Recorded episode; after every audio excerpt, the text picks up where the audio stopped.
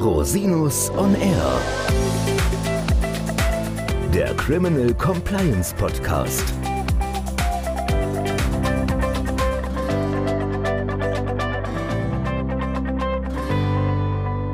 Herzlich willkommen zum Criminal Compliance Podcast. Schön, dass Sie wieder eingeschaltet haben. Mein Name ist Christian Rosinus und in unserem heutigen Thema geht es um ESG. Und da möchte ich natürlich nicht alleine drüber sprechen. Ich habe mir eine ganz tolle Gästin eingeladen, Anahita Thoms, Partnerin bei der Kanzlei Baker McKenzie. Und Frau Thoms ist eine ganz wunderbare, vernetzte Frau, wie ich lernen durfte. Und ich freue mich sehr, dass sie die Zeit gefunden hat, heute hier im Podcast mitzumachen. Herzlich willkommen, Frau Thoms. Herzlichen Dank für die Einladung. Ja, wenn Sie erlauben, würde ich Sie bitten, sich einfach kurz mal vorzustellen. Wer sind Sie? Was machen Sie? Sie sind ja auch gesellschaftspolitisch wahnsinnig engagiert. Also vielleicht können Sie mal einen kurzen Abriss geben, was Sie so machen, wer Sie so sind. Sehr gerne. Ich bin Partnerin bei Baker McKenzie im Bereich Außenhandel, Nachhaltigkeit und Compliance und Vorstandsmitglied bei der Atlantikbrücke und Beirätin in diversen Organisationen und seit langem sehr engagiert, auch bei der American Bar Association, unter anderem in dem Komitee für Menschenrechte. Wow, das ist super. Und Sie brennen ja für ESG. Das ist eine große Leidenschaft von Ihnen. Wie kommt das? Das ist richtig. Ich lege großen Wert auf gesellschaftliches Engagement und bin der Auffassung, dass man der Gesellschaft etwas zurückgeben sollte, wenn man das kann. Und mittlerweile ist es ja auch bei fast allen angekommen. Wir müssen nachhaltiger werden. Das heißt, wir müssen es schaffen, die Bedürfnisse der Gegenwart zu befriedigen, ohne die Bedürfnisse künftiger Generationen zu gefährden. Und um dieses Ziel zu erreichen, muss man natürlich unterschiedliche Akteure zusammenbringen, also Köpfe aus der Wirtschaft, Politik, Zivilgesellschaft, Wissenschaft. Ich sage auch immer alt und jung. Das ist mir besonders wichtig, hier ein Bindeglied zu sein lokale und internationale Experten zusammenbringen. Also wir brauchen ein gesellschaftliches Miteinander, in dem Wirtschaft, Politik, Zivilgesellschaft, wir Juristen generationsübergreifend konstruktiv zusammenarbeiten. Und dafür setze ich mich sehr gerne ein. Und im Speziellen tatsächlich beschäftigt mich das Thema moderne Sklaverei sehr. Also da engagiere ich mich auch persönlich. Und Sie haben ja sicherlich gesehen, das Thema hat auch ziemlich viel Publicity bekommen, als es zum Einsturz der Textilfabrik damals in Bangladesch kam. Und auch da sind natürlich sehr viele juristische Themen, die, die relevant sind und die uns mittlerweile auch tatsächlich beschäftigen. Ja, also ich glaube, da kann man nur den Modern Slavery Act aus UK nennen, der ist ja auch gelegentlich beschäftigt, jedenfalls in den Ausläufern dessen, was hier in Deutschland so ankommt oder jetzt vielleicht auch das Lieferkettengesetz. Das ist ein ganz spannender Aspekt. Wie sind Sie dazu gekommen? Also wie ist das Ihr Fokus geworden? Ja, ich habe tatsächlich Pro Bono-Komitee meiner ehemaligen Kanzlei von Anfang an mitgewirkt. Ich habe das Thema CSR tatsächlich sehr früh gelebt, also als es auch noch nicht, ich sage immer, cool und, und vogue war. Das Thema moderne Sklaverei habe ich tatsächlich erst später entdeckt und für besonders relevant empfunden, weil es ein aus meiner Sicht immer noch sehr unterschätztes Thema ist, wenn man sich vorstellt, dass circa 40 Millionen Menschen weltweit Opfer von moderner Sklaverei sind. Das sind Zahlen, die man sich gar nicht vorstellen kann. Und ich war in New York habe dort als Anwältin gearbeitet, war aber auch sehr viel bei den Vereinten Nationen und habe da sehr stark mitbekommen, dass das ein großes Thema ist. Also das ist ja ein weites Feld von Kinderarbeit, Zwangsprostitution, aber auch wirtschaftliche Ausbeutung in Fabriken oder Minen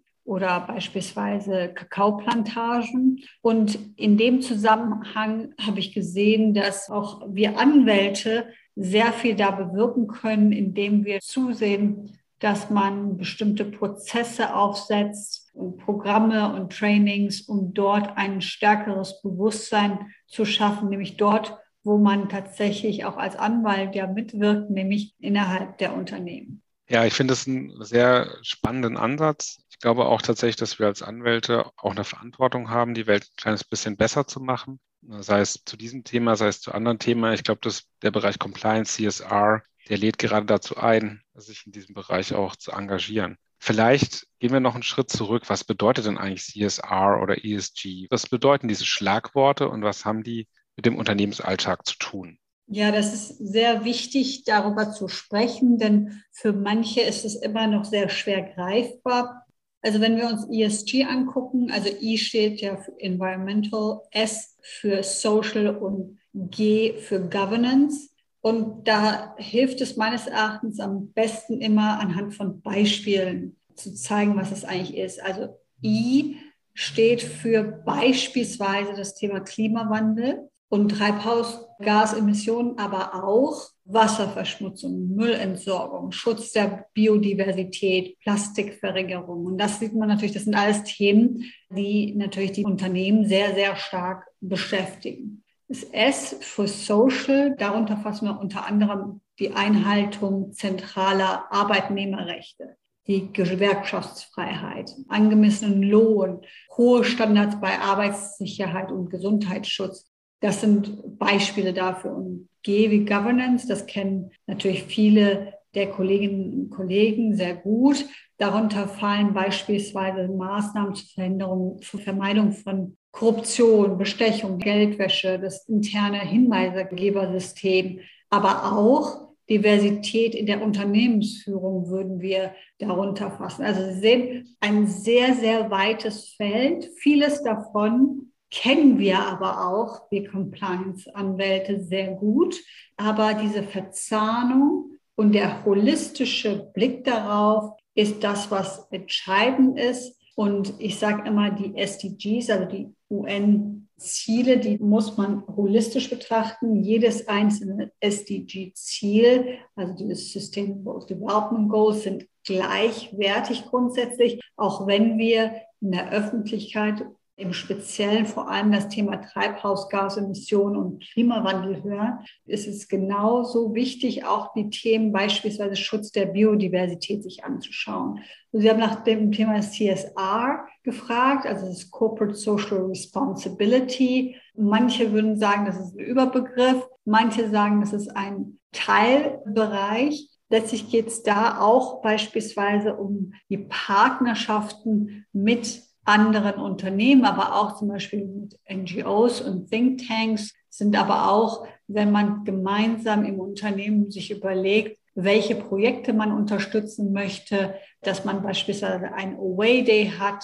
Das heißt, auch da ein sehr weites Feld. Und das alles unter einen Begriff zu fassen, ist natürlich unheimlich schwierig. Aber ich denke, dass das jetzt ein Überblick war, was da alles drunter passt sind ja viele rechtliche Themen, aber auch viele nicht rechtliche Themen. Vielleicht gehen wir mal auf die rechtlichen Themen. Was ist denn jetzt aus diesen Themengebieten CSR, ESG rechtlich verpflichtend? Also wo dürfen oder müssen Unternehmen sich erstmal rechtlich sauber aufstellen und wie geht es dann weiter sozusagen im Hinblick auf übergeordnete Themen, die nicht unbedingt rechtlich fixiert sind oder noch rechtlich fixiert werden müssen? Wir sehen seit längerem eine Bewegung von Soft Law zu Hard Law und seit einer Weile auch von Berichtspflichten zu Due Diligence-Pflichten. Ja. Also ein Schritt zurück. Die Soft Law Standards im Kontext von ESG sind zum Beispiel die vom UN-Menschenrechtsrat verabschiedeten UN Guiding Principles on Business and Human Rights. Da ist es so, dass neben der Verpflichtung der Staaten zum Menschenrechtsschutz umfassen die UN-Leitprinzipien, also diese UN-Leitprinzipien, auch die Verantwortung der Unternehmen zur Achtung der Menschenrechte. Wenn man darüber hinaus schaut, gibt es die OECD Guidelines for Multinational Enterprises. Das ist auch ein Soft Law, aber es ist ein weiteres wichtiges Instrument für verantwortliches Unternehmenshandeln. Und sie formulieren klare Erwartungen daran und enthalten auch einen Verhaltenskodex, beispielsweise im Hinblick auf die Zusammenarbeit mit ausländischen Zulieferern. Auf nationaler Ebene in Deutschland wurden die soeben genannten UN-Leitprinzipien durch den Nationalen Aktionsplan für Wirtschaft und Menschenrechte umgesetzt. Das haben viele wahrscheinlich schon mal gehört. Mhm. Und dann sind unter anderem die Erwartungen der Bundesregierung an die Unternehmen formuliert. Jedoch auch da ohne Rechtspflicht. Das Ergebnis des durchgeführten Monitorings im Hinblick auf den nationalen Aktionsplan hat aber ergeben, dass aus Sicht der Bundesregierung, der letzten Bundesregierung, nicht genügend Unternehmen ihrer menschenrechtlichen Verantwortung gerecht werden. Und das war dann der Anlass, zu sagen, okay, wir brauchen das Lieferketten-Sorgfaltspflichtengesetz, was ja dann verabschiedet worden ist. Und jetzt komme ich zu den rechtlich verpflichtenden Themen, nämlich das LKSG, also das Lieferketten-Sorgfaltspflichtengesetz, wurde vor einigen Monaten verabschiedet. Das Gesetz tritt am 01.01.2023 in Kraft und zwar verpflichtet das Unternehmen mit mehr als 3000 Mitarbeitern Sorgfaltspflichten in ihrer Lieferkette nachzukommen. Und ab 2024 sind auch noch Unternehmen mit mehr als 1000 Mitarbeitern umfasst. Und da geht es wirklich ganz konkret um Sorgfaltspflichten in Bezug auf Menschenrechte und die Umwelt und was man da tun muss. Was wir aber auch sehen, ist im EU-Kontext, ich nehme einfach mal beispielhaft die EU-Taxonomie-Verordnung. Das ist etwas, was sehr stark diskutiert wird. Aber auch wird auf EU-Ebene eine klare Diskussion geführt, was man denn im Hinblick auf Berichtspflichten zu möglichen Due Diligence-Pflichten zu tun hat. Mhm. Und da gibt es einen Entwurf der EU-Kommission. Das heißt, da bewegt sich extrem viel zurzeit. Und was Sie vielleicht auch gesehen haben, was ich auch besonders interessant finde, ist das Governance-Thema, wo natürlich auf EU-Ebene sich viel bewegt, aber auch auf deutscher Ebene. Vielleicht kommen wir ja später auch nochmal darauf. Das ist ein ganzes Bündel an Themen und auch an Herausforderungen, die Unternehmen sich da ja gegenüber sehen. Das ist natürlich zunächst im ersten Punkt, was wo große internationale Unternehmen sehr viel stärker vielleicht aktiv sind als sagen wir, der gehobene deutsche Mittelstand in Anführungszeichen. Wie sehen Sie denn da die Herausforderungen, die den Unternehmen da sich ausgesetzt sehen? Wie können Sie das lösen? Müssen die zum Beispiel eigenen Richtlinien haben? Können die sich irgendwo anschließen? Wie ist die personelle Besetzung? Also was ist da Ihre Empfehlung, um sich auf solche Themen einzustellen, vom unternehmerischen äh, Kontext her? Das ist eine sehr wichtige Frage und eine Frage, mit der ich mich schon länger beschäftige. Also eins ist meines Erachtens klar, um die Compliance im Unternehmen herzustellen, sind interne Richtlinien, zum Beispiel Compliance Policies, die auf die bestimmten Bereiche eingehen, sehr sinnvoll. Wenn nicht muss, welche Arten und wie umfangreich die sein müssen, das kennen Sie sehr gut, ja. kommt sehr stark an, was für eine Art Unternehmen das ist, also die Größe, die Region und diese ganzen individuellen Kriterien sind einzubeziehen natürlich wenn man die Organisationsstruktur sich anguckt und die Verteilung der Zuständigkeiten an qualifizierte Personen, muss ich sagen, dass ganz klar ist es so, dass Nachhaltigkeit ist Chefsache. Die Kompetenzen müssen gebündelt werden. Und wenn man einen Chief Sustainability Officer besetzt, was es immer mehr gibt und wir mehr beobachten, muss das eine hochqualifizierte Person sein, die mit hoher Glaubwürdigkeit und Integrität sowohl nach innen wirkt, als auch auf Augenhöhe mit Investoren, Sozialpartnern, also nach außen interagieren kann. Wenn, ich sprach es ganz kurz an, Sie sich angucken, den Entwurf des deutschen Corporate Governance Codex 2022, ganz frisch veröffentlicht.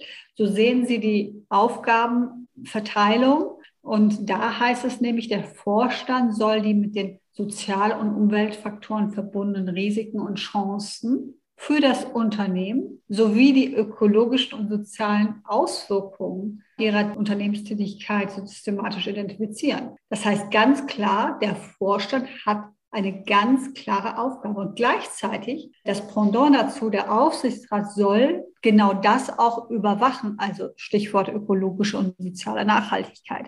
Das heißt, Sie sehen, dass auch der deutsche Corporate Governance Codex bereits jetzt Empfehlungen ausspricht, soll, ja, aber im Ergebnis ist das auch das, was man in Kürze erwarten wird dass Kontroll- und Risikomanagementsysteme aufgesetzt werden, die sich auch auf nachhaltigkeitsbezogene Belange beziehen, die der Aufsichtsrat kontrolliert, die aber auch der Vorstand dementsprechend natürlich auch drauf haben muss. Und einen letzten Punkt, es gibt natürlich auch klare Vorgaben in den wenigen bislang Gesetzen, die es gibt, und beispielsweise das LKSG sieht vor, dass man einen Menschenrechtsbeauftragten hat. Der muss dem Vorstand direkt unterstehen. Das heißt, wir brauchen eine direkte Berichtslinie, was dementsprechend ja dazu führt, dass man das nicht einfach irgendwo andocken kann, sondern es muss so sein, dass der Menschenrechtsbeauftragte nach direkt dem Vorstand berichtet.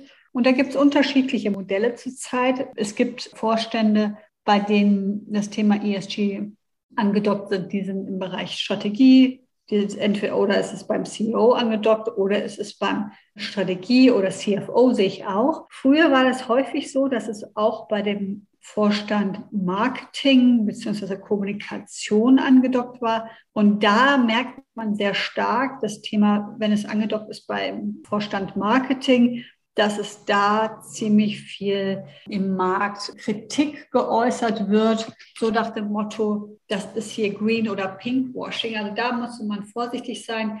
Sehen, also das Thema ESG ist kein Thema, was rein juristisch ist, sondern auch sehr viel mit Strategie zu tun hat und wie stellt man ein Unternehmen auf. Und da kommen die Juristen zusammen mit vielen unterschiedlichen Playern im Unternehmen, um das Beste rauszuholen. Ich habe den Eindruck aus meinen Gesprächen mit Marktteilnehmern und Mandanten, dass sehr häufig das direkt in die Compliance-Abteilung integriert wird, das Thema. Und manche stöhnen dann auch und sagen, jetzt habe ich noch eine weitere Aufgabe, die ich noch erfüllen muss. Und gerade von Vorständen hört man öfter, naja, ich muss auch irgendwann nochmal Geld verdienen, darf ich mich damit auch noch befassen. Ähnlich wie wir das schon bei der Compliance-Diskussion oft gehört haben. Was denken Sie darüber? Wie können wir wirtschaftliches Arbeiten mit den doch sehr, sehr wichtigen ESG-Zielen verbinden? Ich glaube, das ist die Herausforderung unserer Zeit. Ich bin davon überzeugt, dass das, was wir bereits in den vergangenen Jahren gesehen haben, und da muss man sich ja nur CEOs von sehr namhaften Investoren unter lesen, der, der bekannte Brief, der jährlich kommt, ja, ja. das Thema aus einem Blickwinkel geschaut wird, dass es nämlich auch finanzrelevant ist. Das heißt, Investoren schauen darauf, wie ein Unternehmen sich verhält im Verhältnis zum Thema ESG und bewertet es da besser, wenn es sich darum gekümmert hat.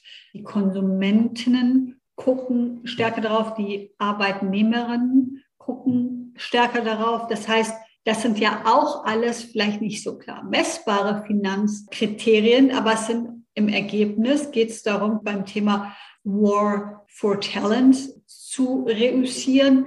Man möchte überzeugen den Finanzinvestor. Das heißt, es ist zwar richtig, dass kurz- und vielleicht sogar mittelfristig einige Projekte, die auf mehr Nachhaltigkeit zielen, dazu führen könnten, dass man Profitabilität verliert. Andererseits gewinnt man auf der anderen Seite wie gesagt, mehr Konsumentinnen, die darauf achten, eine ganze Generation, die sehr stark darauf achtet, wo kommt meine Kleidung her, wie ist der CO2-Fußabdruck. Es sind also ganz viele Aspekte, wo ich denke, dass das sich auch finanziell lohnen wird. Also es ist quasi ein Businessmodell, das Unternehmen zu sein, das besonders nachhaltig ist aber keine Frage, in dieser Zwischenphase ist das eine große Herausforderung.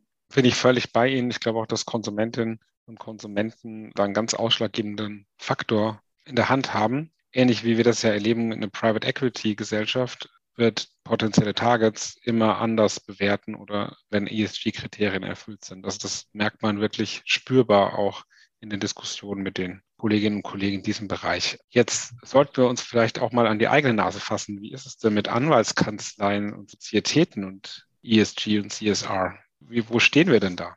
Und wo sollten wir hin? Wir haben ja auch also Bewerberinnen denke, und Bewerber. ich denke, dass wir schon Fortschritte machen. Ich glaube, dass einige Kanzleien bereits anfangen äh, zu versuchen zu schauen, wie sie beispielsweise Flugreisen limitieren oder diesbezüglich Offsets machen. Dann, wir haben ja das Thema ESG definiert und Sie sehen, was für eine Bandbreite das ja. ist.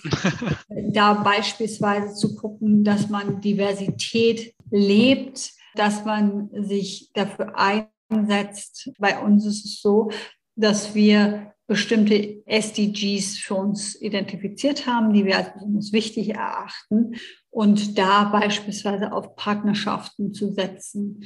Aber darüber hinausgehend ist es ja auch so, dass wir also quasi als Organ der Rechtspflege, aber auch als Berater beispielsweise im Hinblick auf Maßnahmen zur Vermeidung von Korruption. Da setzen wir ja quasi Standards. Und wenn wir hohe Standards setzen, tragen wir dazu natürlich auch bei. Das heißt, es gibt die Komponente auch wie bei den Unternehmen, die nach innen schauen und gucken, wie können wir weniger Flugreisen, mehr flexibles Arbeiten, mehr Diversität und das andere ist aber, was machen wir vis-à-vis -vis unserer Mandanten? Und da natürlich, wenn sich jetzt mehr Kolleginnen darauf konzentrieren, sich auf ESG zu spezialisieren, glaube ich, dass wir da als Branche quasi auch dazu beitragen, mehr Nachhaltigkeit in den Corporates zu sehen. Ich denke auch, das ist ein wichtiges Feld. Ich glaube auch, dass BewerberInnen der Zukunft da einen großen Wert darauf legen werden. Man merkt das heute schon in Vorstellungsgesprächen mit ReferendarInnen, dass das schon ein Thema ist. Und wir bemühen uns auch als Kanzlei in diesem Bereich möglichst uns optimal aufzustellen. Und es kollidiert wie auch bei den, ich sag mal, normalen Industrieunternehmen natürlich auch mit anderen Themen.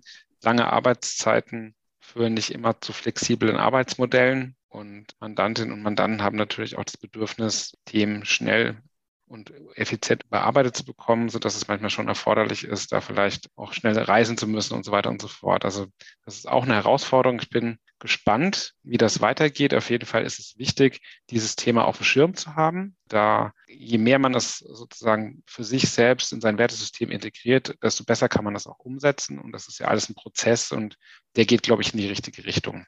Ja, herzlichen Dank, liebe Frau Thoms, dass Sie sich die Zeit genommen haben heute. Das war ein wahnsinnig spannendes Gespräch. Vielleicht können wir das an anderer Stelle ja nochmal fortsetzen, aber einstweilen vielen, vielen Dank für Ihre Zeit und Ihre tollen Ausführungen. Schön, dass Sie da waren. Herzlichen Dank für die Einladung. Ja, liebe Hörerinnen und Hörer, vielen Dank, dass Sie wieder reingehört haben. Ich freue mich auf Sie beim nächsten Mal. Hören Sie wieder rein. Sie finden uns überall auf Spotify, iTunes und überall sonst, wo es Podcasts gibt. Wenn Sie Fragen oder Anmerkungen haben, ich verlinke gerne die Kontaktdetails von Frau Thoms in den Show Notes und wenn Sie Fragen an mich haben, gerne unter info@rosinus-r.com. Bis zum nächsten Mal. Ich freue mich auf Sie.